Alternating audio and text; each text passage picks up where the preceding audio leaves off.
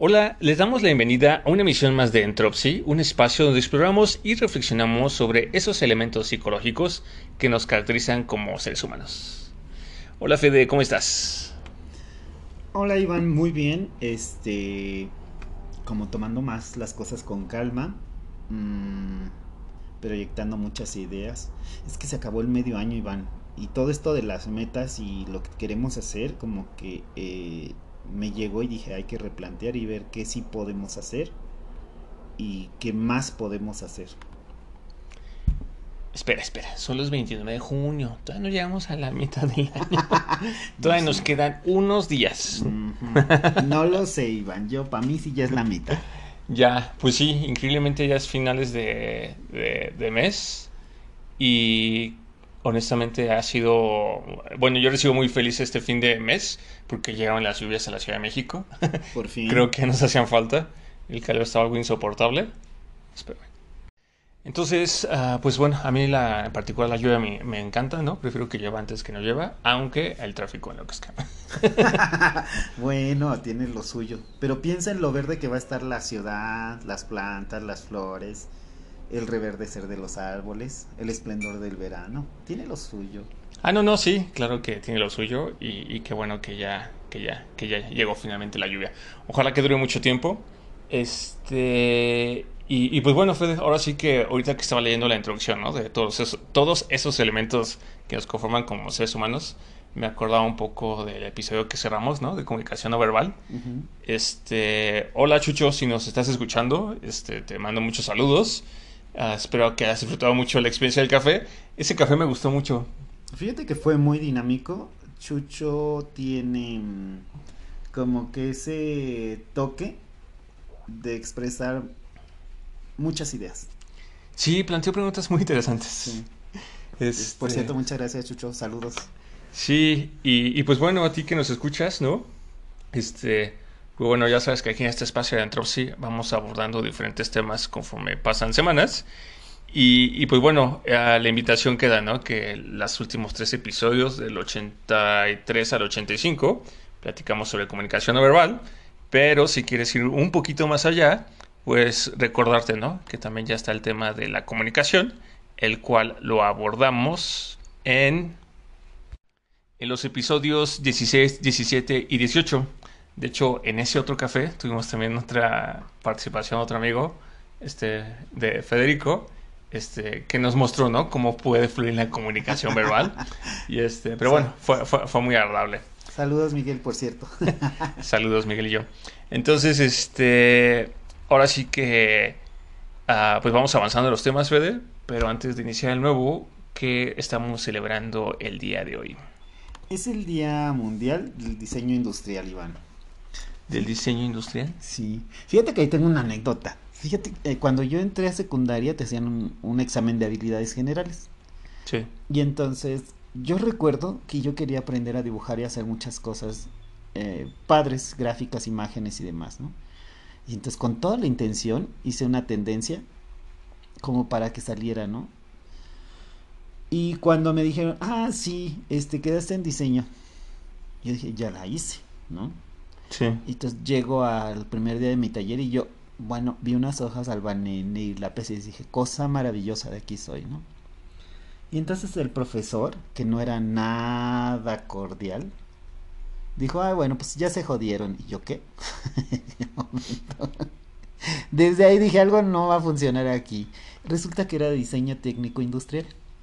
Ok. Entonces me enseñaron a proyectar este aires acondicionados, naves industriales, tornillos, forma de soldar, escaleras industriales, áreas industriales, instalación eléctrica, todo en dibujo, Iván.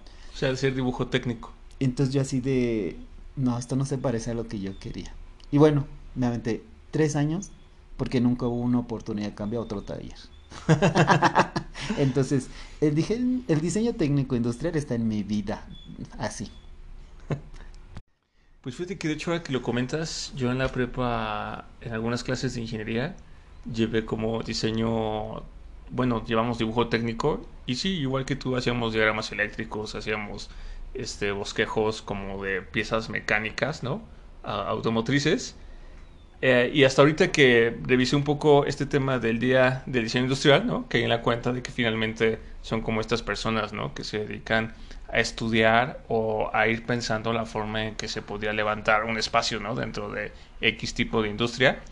Y me quedo pensando que son como ah, actividades como muy interesantes, ¿no? Como... Sí, hace los ah, espacios súper funcionales, además de lindos. Hoy con esta onda del minimalismo, Sí. quedan eh, cosas muy sencillas, pero muy hermosas. Sí, sí, sí, y es como, supongo que va por- como muy de la mano del arte, ¿no? Y de las tendencias artísticas que existen o que van marcando cada época. Pero bueno, ahora sí que entonces a todos los diseñadores y diseñadoras industriales, pues muchas felicidades, ¿no? Sí, felicidades, gracias por su gran trabajo y de veras que valoramos su desempeño. Hacen cosas muy bellas para hacer todo muy funcional y bonito. Exactamente. Y pues listo, Federico. Entonces, este, una vez que hemos felicitado a los diseñadores industriales, es momento de Empezar con un nuevo tema. Exactamente. Y pues bueno, aunque sabemos que estás escuchando esto y previamente tal vez leíste alguno de los posts que publicamos en nuestras redes o leíste el título del mismo episodio, ¿cuál es tu primera experiencia, Fede, antes de pasar a lo teórico en torno al tema? ¿Ubicas? Así como, o tú al, al día de hoy tienes algo que ubiques que sea, Sí, que aplique? fíjate que estaba yo terminando, me parece el séptimo semestre de la carrera, me parece. Y estaba haciendo un profesor de una línea que se llama interconductual, así es la, el nombre de la corriente teórica. Pero nos estaba evaluando sobre psicoanálisis y desarrollo humano. O sea, es, es una mezcla rara para quien esté familiarizado con las teorías, pero horrible para los que no estamos familiarizados con las teorías. Ok. Y entonces me acuerdo que él cuestionaba cosas como que alguien sufriera, por ejemplo, de amnesia. Decía, eso no existe. O que tuviera algún episodio donde se les olvidara algo por la cantidad de estrés. Y decía, eso no existe. Y no recuerdo el tercer punto, pero recuerdo que fueron tres temas los que él dijo, no existen, no puede ser y no hay un sustento teórico que diga por qué y justificaba con lo interconductual, que es una teoría Psicológica. psicológica. Y entonces se empezó a meter con las personas que tienen, por ejemplo, síndrome de Down o que han tenido eh, accidentes eh, cardiovasculares y a raíz de eso pues han tenido ataques cardíacos o un ataque, una crisis de pánico, eh, que son síntomas de alto estrés y que reflejan algún malestar en el cuerpo, Sí. además de lo emocional. Y entonces, cuando tocó ese punto dije, ay, no, a ver, espérate, yo, yo tenía muy poquito tiempo de haber tenido tres derrames y un preinfarto. Y uno de, de, los síntomas que a mí me afectó mucho, me impactó mucho, fue que yo podía abrir una puerta y al estar del otro lado de la puerta, como, como dice el chiste, no sabía si había entrado o había salido. Y entonces, curiosamente me pasaba con las puertas. Yo entonces vivía solo en una casa que estaba a una hora más o menos de una clínica. O sea, no había un servicio médico cerca. Y eso me preocupaba mucho por mi condición de salud que ya había tenido. Sí. Y entonces me dijo, volvió a alegar y le dije, mire, yo tengo este y este, este diagnóstico médico y tengo este y este tratamiento. Y mi situación de estrés psicosomática es que al, al cerrar la puerta no sé si entré o salí. Y tengo que ver qué es lo que llevo puesto para así ver si voy o vengo. Y me estresa mucho, tanto que cierro tres o cuatro veces la puerta y llego al auto. Y cuando llego al auto me tengo que regresar porque no recuerdo, no puedo recordar si cerré la puerta de la casa. Y es muy estresante. Entonces he tenido que hacer estrategias de anotar en un cuaderno y tenerlo en la mano y decir voy de salida y es la hora, checa la hora. Y entonces asociando la hora con lo escrito fue como que pude irme relajando. Y me decía, pues te voy a dar por buena, pero sigo sin creer. Y yo así de, ok. Fue mi primer desencuentro con la teoría y dije, es que tenemos que aprender más. hoy por hoy tengo este fenómeno, porque no sabía exactamente qué era, tengo este fenómeno de alto estrés y no sé qué voy a hacer, porque tengo que controlarlo. Este, en mi trabajo de oficina yo podía tener tres o cuatro cosas a la vez y atender la computadora y las llamadas y era algo muy común para mí, pero con las situaciones de estrés eso se fue. Y lo peor es que pasaban una hora y cuando pasaba la hora tenía que estar revisando en un, en un agendario que tenía sobre el escritorio de saber qué había hecho y qué me faltaba de hacer. Entonces perdí toda la capacidad de retener y, ser esta, esta cosa que hoy se hace moderna y famosa de ser multitask. En ese accidente vascular, en el último, lo perdí. Y entonces, hoy, hoy más que nunca, sé que es lo psicosomático. ok, ahora sí que finalmente es una experiencia que nos compartes, que pues no fue fácil, qué bueno que te recuperaste, ¿no? Porque yo te conocí ya tiempo después de ese evento. Y, este, y es curioso, ¿no? Cómo nos platicas el evento que tuviste y hablando en términos psicológicos y temas que ya vimos, la memoria, se te afecta, ¿no? La memoria a corto plazo. Sí. Entonces, este, y pues qué mal de ese profesor, ¿no? Que, eh, ¿sabes? Esa es la parte en la que luego yo entro en conflicto con cualquier como idea que de repente se convierte como muy cristalizada, ¿no? O como muy extrema, ¿no? O sea, en religiones extremas, en profesores o corrientes ideológicas muy cuadradas, yo siempre como que, como que voy con a, puntillas, ¿no? Porque, pues yo digo que en la vida nada es como tan cuadrado ni tan certero, ¿no? O sea, no, no, no hay, no todo es blanco y negro, ¿no? Hay una gama de grises, ¿no? O de colores, como cada quien lo quiera ver. Entonces, este, pues bueno, ahora sí que Esperemos que la vida no le, no le haya enseñado alguna forma desagradable a ese profesor que está equivocado. Fíjate que pasó algo, voy a cerrar nada más con por esto que dijiste. Fíjate que ese, ese profesor me mandó extraordinario por esa exposición. Porque según su corriente lo que yo estaba sustentando no existía, entonces era como defender algo que no existía. Y así lo tomó y me reprobó. Y me manda extraordinario, Iván. Y en el extraordinario me toca que, me, que a mí me evalúe el que fue el profesor de este maestro. Órale. Vueltas que da la vida y entonces pues me hace el examen y todo bien, no es presunción, pero todo bien. Y entonces me dijo, ¿por qué estás aquí? O sea, el examen está bien, pero ¿por qué estás aquí? Y yo así como con el temor iban de, ay no, me van a volver a reprobar. Este, no, pues por una exposición creo, porque pues hice todas las tareas, tengo las asistencias, pero pues a lo mejor un malentendido. Yo no le quería decir, pero tanto insistió, me hizo un examen oral allí, en, en el aula, y me dijo, pues es que no, ¿por qué te reprobó? Y tanto estuvo que le dije, no, mire, la verdad es que pasó esto, la exposición, todo lo que les acabo de decir y pues yo soy mi, propia fuente de información, sé que es real. Entonces no puedo hacer como que no existo. Y esto se lo dije a él. Yo entendí que había dado por buena la exposición y cuando me, me avisa que estoy reprobado, pues sí me desconcertó mucho. La verdad me saqué mucho de onda de decir, o sea, le contesté lo de la materia, le contesté la teoría pero defendí mi punto de vista y me reprobaron no por no saber, sino por defender mi punto de vista. Y en ese momento este profesor me dice, ah, fue mi alumno, no te preocupes, nunca entendió la corriente. y dije, ah, sí, pero anda reprobando por la vida. ¿Quién le dio ese poder?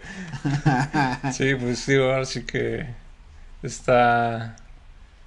Pues sí, ¿verdad? Ahora sí que cuántas personas llegan a cierto grado de poder y en lugar de estar como empleándolo de la mejor manera, empiezan a crear historias de terror, ¿no? Sí.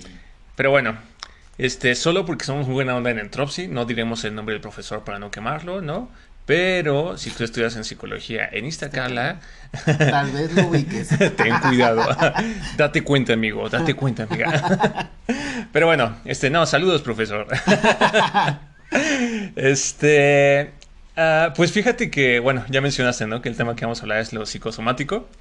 Y yo lo que podía compartir, por ejemplo, como experiencia psicosomática que tenía de joven, adolescente, era un poco en torno a la dinámica familiar que tenía con mis papás. donde, bueno, ya sabes, ¿no? Que durante la adolescencia uno quiere crear su propio línea de trabajo y uno quiere conquistar el mundo y hacer las cosas como uno considera que deben de hacerse, ¿no? A, a veces, este, en total oposición a lo que los papás decían, ¿no?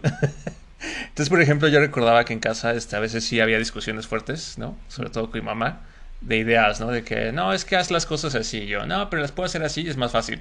No, es que las haces así porque no sé qué, ¿no? Total que entramos en discusiones donde al final la discusión, ¿no? Terminaba en, es mi casa, ¿no? Y se hacen como yo te digo, y si no quieres, pues a explorar el mundo, ¿no? Entonces, este, yo recuerdo que muchas discusiones de esas yo terminaba como con uno de la garganta, no sé, no sé si alguna vez lo has experimentado o tú que nos escuchas, has experimentado esa sensación de como la impotencia, ¿sabes? Ya no poder defenderte, ya no poder hablar, y entonces sentía en la garganta así como, como calor, como una sensación extraña, este, y tiro por viaje, al día siguiente, tos, y después de la tos, gripa, ¿no? O sea, siempre, o sea, yo, o sea, era, era clásico, ¿no? Pasaba un evento como esos, me quedaba callado y al día siguiente tos y gripa y eran unas gripas que me tumbaban, ¿eh? Intensas. Entonces, este, y bueno, y en aquel entonces era mucho ir al doctor alópata y pues ya el doctor alópata me recetaba, ¿no? Y ya, ¿no? Y era un ciclo que mantenía. Entonces, hubo un momento donde dije, es que uno, ¿por qué tengo que estar tomando medicamentos, no? Cada vez que me enfermo así. Y dos, ¿por qué tengo que... Uh, ¿por, qué, tengo que, hacerle pasar esta experiencia a mi cuerpo cuando estoy viviendo esta experiencia, en este caso con mis papás, ¿no? Y, y, y que hay desacuerdos, ¿no? O sea, más allá de que mis papás cambien o yo cambie, o sea, ¿por qué estoy abusando así de mi cuerpo, ¿no? Ese fue el pensamiento que tuve.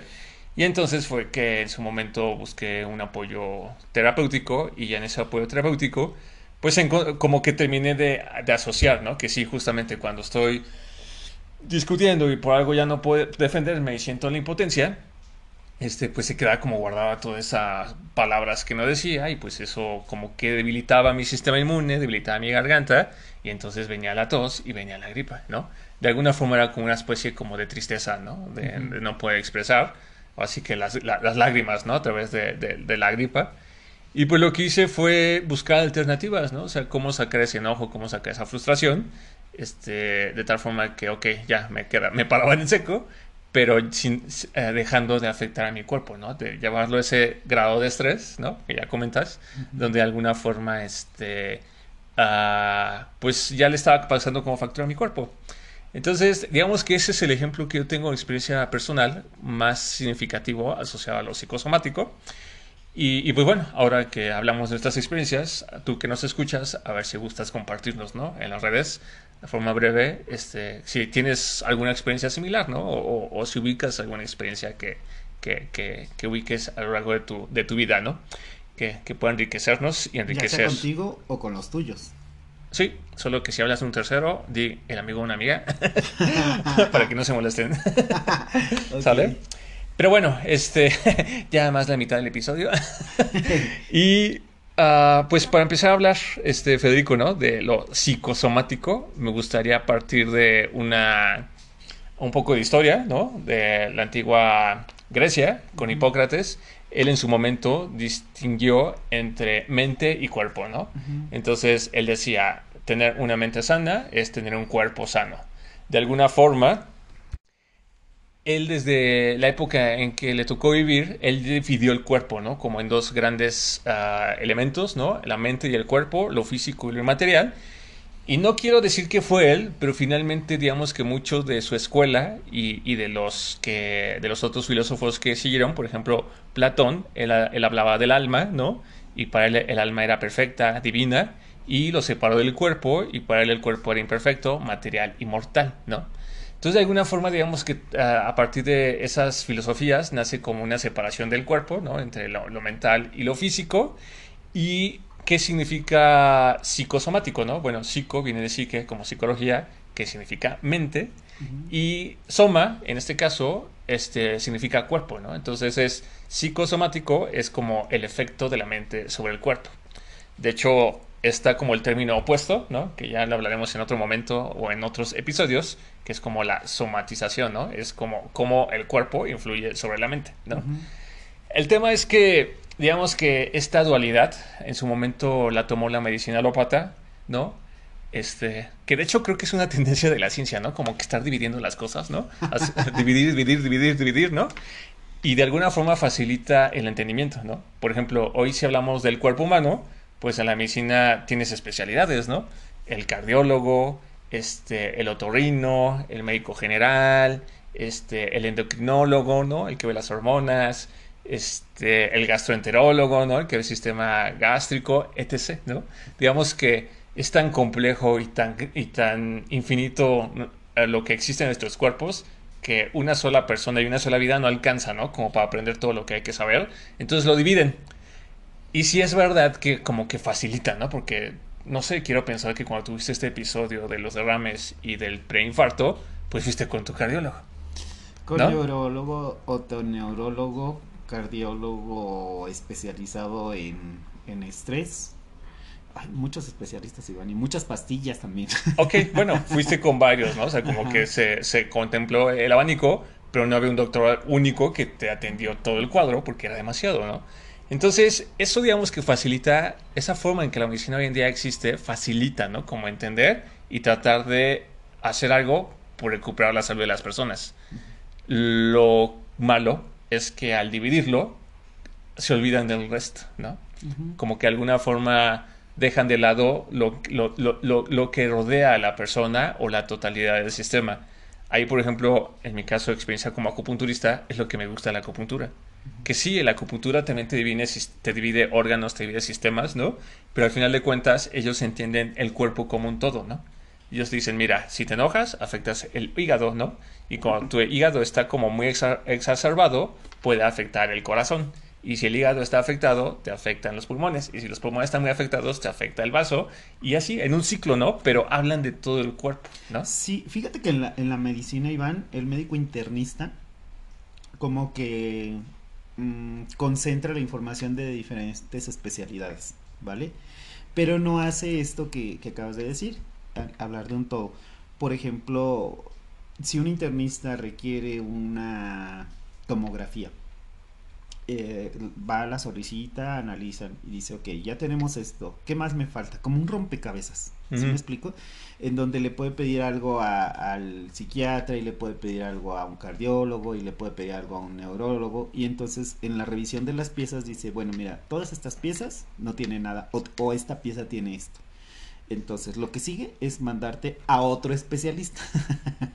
sí, como para ir armando el rompecabezas, ¿no? De lo que pudiera pero ser. el internista, aunque tiene cierta práctica y habilidad que, que va adquiriendo con el paso del tiempo, nunca acaba de dar por hecho que tiene todos los elementos. Es solo como revisa el esquema y dice falta esta pieza, vamos por esa pieza. Y esperando que cuando vayas con ese especialista, esta vez te dé la respuesta o la solución a la situación médica que te llevó con él. Sí, porque somos un todo. ¿no? Exactamente. Entonces, este, digamos que regresando al tema de psicosomático, ¿no? Está, de hecho, como ya escucharon, muy asociado a la medicina. A ver si aquellos que nos escuchan que han estudiado medicina, pues nos pueden retroalimentar, ¿no? O comentar, a ver qué opinan. Este, finalmente, el término psicosomático se refiere a la relación entre la mente y el cuerpo, ¿no? O sea, ya no es solamente como atender el cuerpo y la enfermedad como síntomas y de forma única, sino es ahora meter el efecto que tiene lo que pensamos, nuestra psique, sobre el cuerpo, ¿no? Este, hablando de medicina, la medicina psicosomática investiga la relación entre aspectos psicológicos y fenómenos fisiológicos en general y de los mecanismos de la patogenia, ¿no? Es eh, patógenos, perdón, es decir, de los que generan la enfermedad y en un sentido más amplio se, refiere a los aspectos psicosociales de la enfermedad, ¿no? Es decir, de qué forma todo lo que está viviendo una persona infiere o genera que una persona pueda o no desarrollar una enfermedad. ¿Y cómo se manifiesta? Porque bien dices, hay como indicadores de una tendencia, de un tipo de representación o de esta parte de la fisiología que se dispara pero no es, uno, no es universal, no podemos decir que determinado porcentaje de estrés produce esta enfermedad, o sea, no es tan lineal. Tiene que verse, como tú dices, eh, en un contexto lo social, lo que estás percibiendo, lo que estás viendo y las emociones y la intensidad de cada una de las emociones que te pueden estar moviendo. Hay gente que sorprendentemente maneja niveles de triglicéridos, por ejemplo, de 2000 y no tiene ninguna manifestación de enfermedad que digan está enfermo, ¿no? Y puede haber a su lado una persona que tenga 300 y la persona ya tenga dolores de cabeza, vértigo, mareos, ¿no? Cuando nos detenemos un poco y vemos los contextos que están acompañando a esos índices, entonces puedes ver oh, malos hábitos, fumar, eh, dormir mal, alimentarse mal, hidratarse mal, ¿no? Eh, situaciones económicas estresantes o sociales estresantes, de tal manera que se van conjugando y van haciendo entonces ahora sí un cuadro. Y entonces encontramos por qué esta persona que tiene un índice tan bajo tiene un malestar tan alto, ¿no? Y cómo alguien que tiene un índice de triglicéridos, es decir, un nivel nocivo, por decirlo de alguna manera, no tiene eh, esas mismas manifestaciones que tiene la otra persona de al lado, ¿no? Es como jugar un poquito con los elementos y en la suma del todo vamos a encontrar ahora sí de, ah, ok, es que tiene este hábito con esta manifestación emocional y asociado con esta situación social tenemos esta, este desencadenante o malestar biomédico. Sí, y algo muy interesante es entender, ¿no? Que cada uno somos un caso único, ¿no? Porque mucho, digamos que la medicina alópata tradicional, lo que muchas veces es que nos encasillan como en la normal, ¿no? este, por ejemplo, ahorita hablabas de triglicéridos, me haces pensar un poco en este tema que yo estoy siguiendo de forma personal con mi... ah, ah se me fue, bueno, con mi doctora de las hormonas funcional. Este, ella lo único que me dice es, mira Iván, si tienes estos valores como fuera de, la, de lo normal que indica aquí los parámetros del estudio, pero tú eres tú, ¿no? O sea, tú eres único, tú eres Iván, este, tú tienes diferentes, uh, una forma de trabajar diferente a todos los demás, entonces, y además el valor, ¿no? Ah, estamos hablando del colesterol porque digamos que salí un poco alto. Eh, no, que lo tengo alto y me dice, no, Iván, no te preocupes, ¿no? O sea, tú eres tú, más bien lo único que quebra un poco es la dieta, ¿no? Y ver la forma, el nivel de estrés que manejas, bla, bla, pero tampoco es como que el colesterol sea malo, ¿no? Entonces, este creo que ese sería un punto muy interesante, ¿no? Que me gustaría que el auditorio se quede. Cada uno somos un universo único y cuando hablamos de enfermedad y de doctor y de psicología, debería de haber como un encuentro, ¿no? Donde uh, tanto nuestro doctor y quizás uh, un trabajo personal podamos nosotros uh, analizar un poco, ¿no? ¿Qué es lo que nos ha llevado a manifestar esta infección, esta enfermedad, de tal forma que Ah, el tratamiento que al final nos dé nuestro doctor, pues pueda ser uh, funcional, ¿no? A mí, por ejemplo... Y que puede estar acompañado también de terapia psicológica. Sí, sí, sí. Por ejemplo, ¿no? Hablando de la garganta, que ya comenté, ¿no? Yo era muy tendencioso a enfermedad de la garganta, ¿no? Ya como me independicé y todo eso, aún así yo era muy tendencioso a enfermedad de la garganta.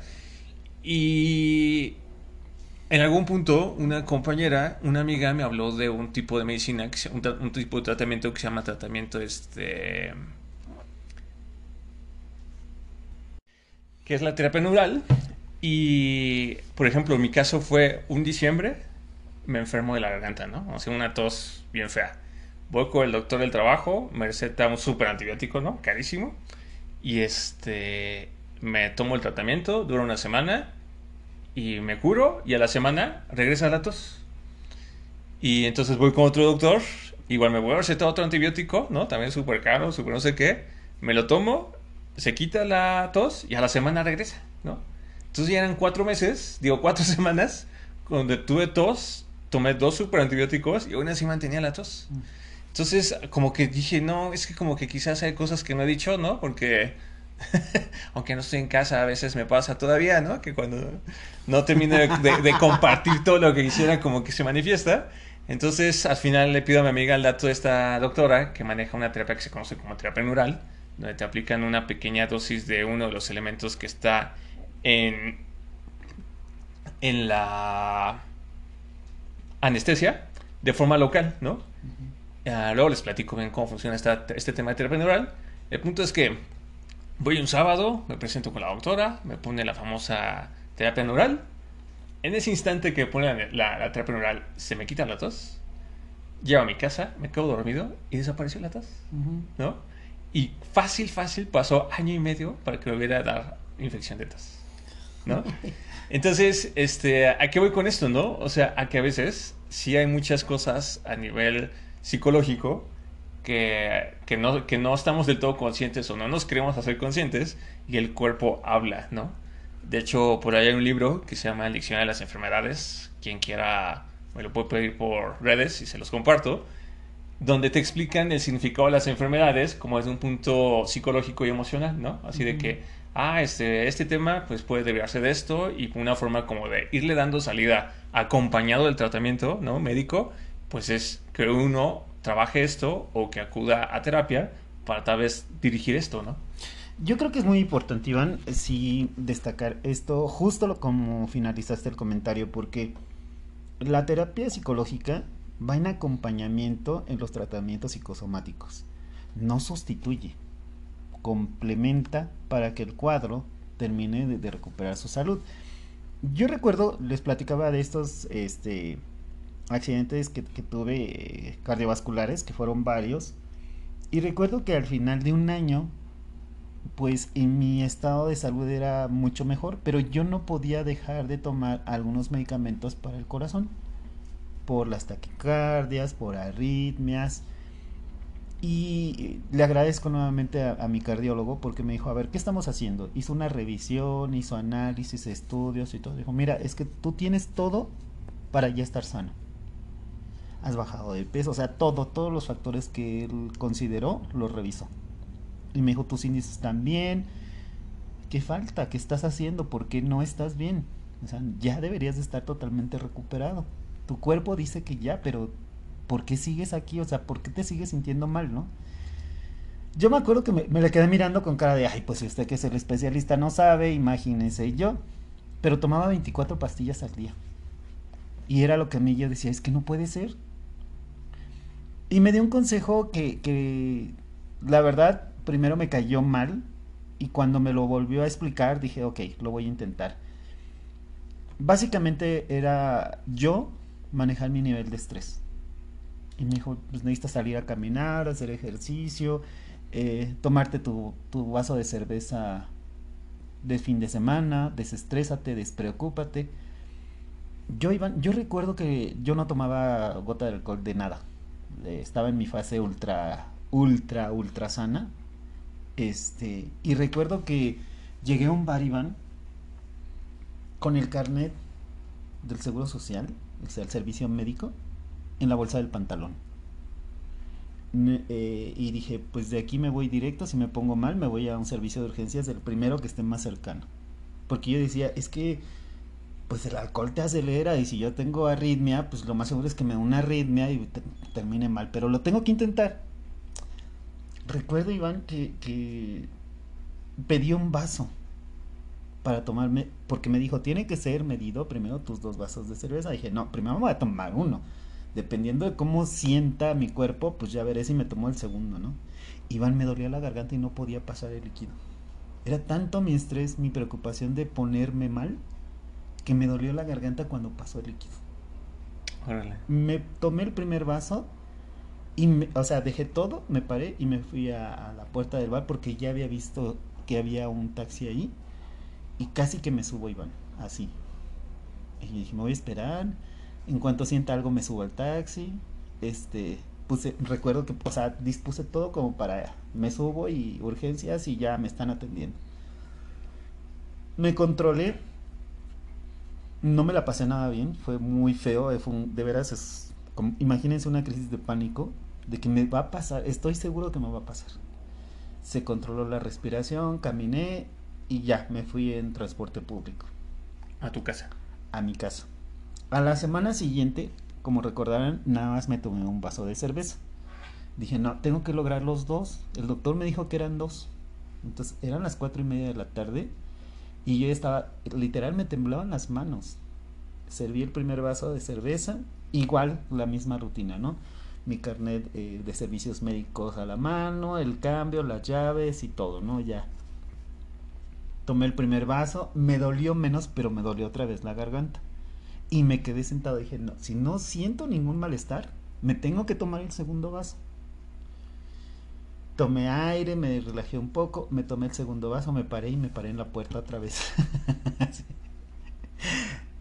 Esta vez como que sentí que el cuerpo sí se relajó y les puedo decir que fue una caminata después de casi año y medio, donde caminar 10 metros me implicaba fatiga, dolor, cefaleas, era horrible.